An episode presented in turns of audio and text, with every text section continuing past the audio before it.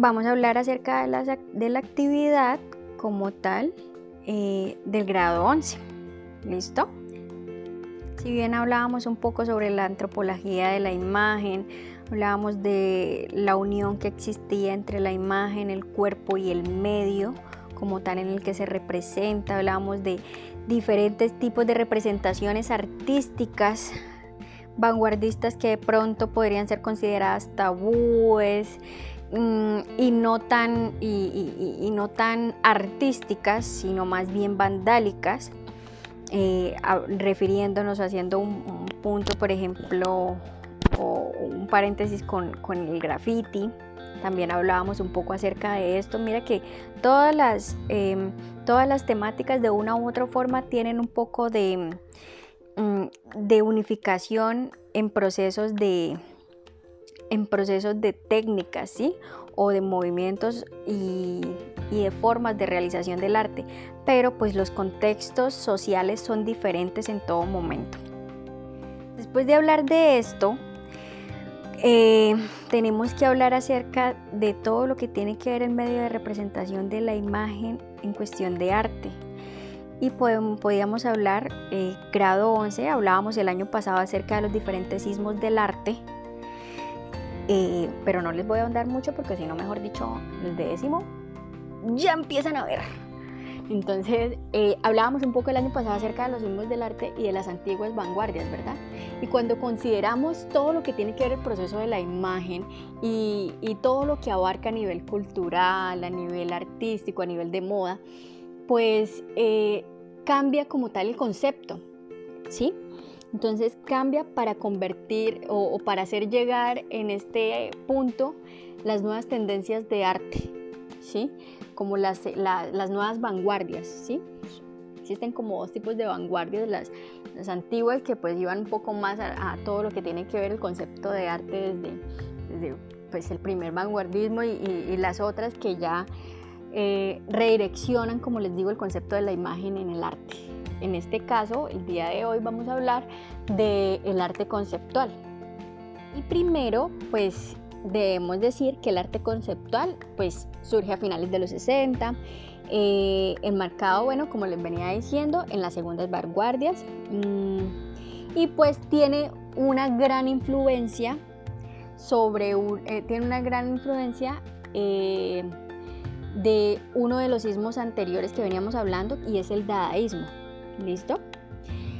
Y es conocido como un movimiento que puso un punto de inflexión en el arte del siglo XX, ojo, rompiendo con todas las barreras y en definitiva creando una revolución cultural. Entonces, el arte ya no siguió, pues como les digo, los propósitos habituales. Empezaron a sucederse diversas tendencias ¿sí? que pues más adelante vamos a ver como el performance, el arte LAN, el arte povera, el body art y pues el arte conceptual fue una de ellas. El denominador común de estos pues, nuevos movimientos sería la prevalencia del lenguaje, la expresión y las ideas. Eh, perdón, las ideas y la experiencia estética frente a objetos, formas y materia y la utilidad como tal de la obra expuesta.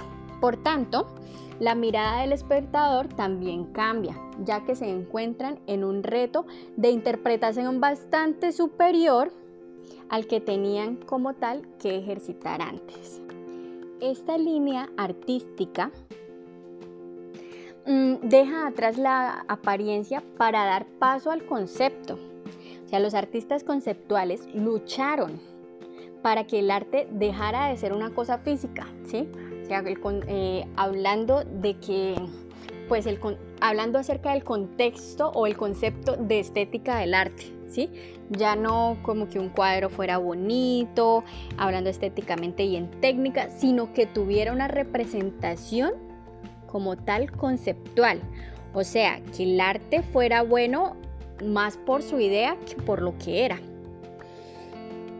Entonces, en este sentido, em, pues los artistas, como les digo, conceptuales, lucharon para que el arte dejara de ser pues una cosa física eh, y pues el concepto como tal fuera el, transmisor de información, que en cierta medida necesita del espectador para complementarse. Para entender, a ver, ¿cómo les digo? Para entender el, el concepto o para entender el arte conceptual debemos entender el arte como una idea, ¿listo? Como, como el concepto como tal, como lo que representa más que por lo que muestra. A diferencia por lo menos de, algunas cosas que hablábamos con los grados anteriores ahorita, pues este movimiento en sí le da más prioridad al concepto como su nombre lo indica, ¿verdad? Pero bueno, ya no ando más información porque pues esto es de, estudiarlo un poco más. Ahí vamos, ahí vamos chicos.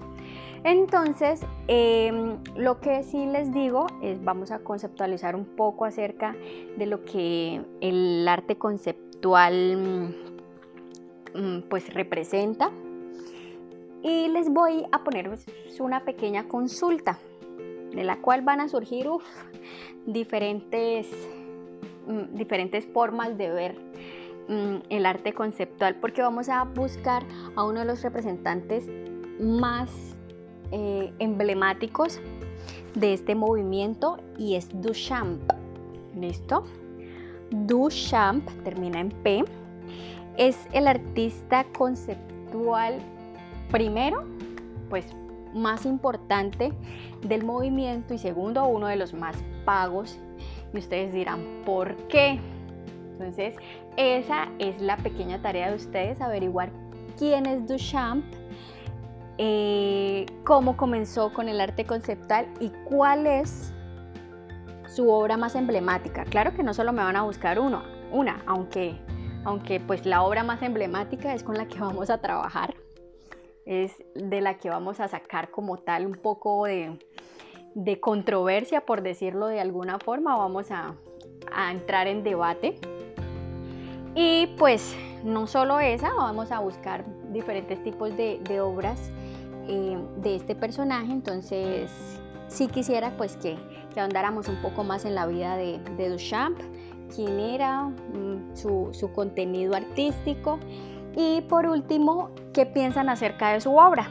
¿Listo? Así, antes de pronto hablar un poco más de él, antes de pronto hablar desde la perspectiva artística y lo que se considera en su, en su obra como arte, ¿qué, les, qué, les, qué les causa a ustedes? ¿Listo?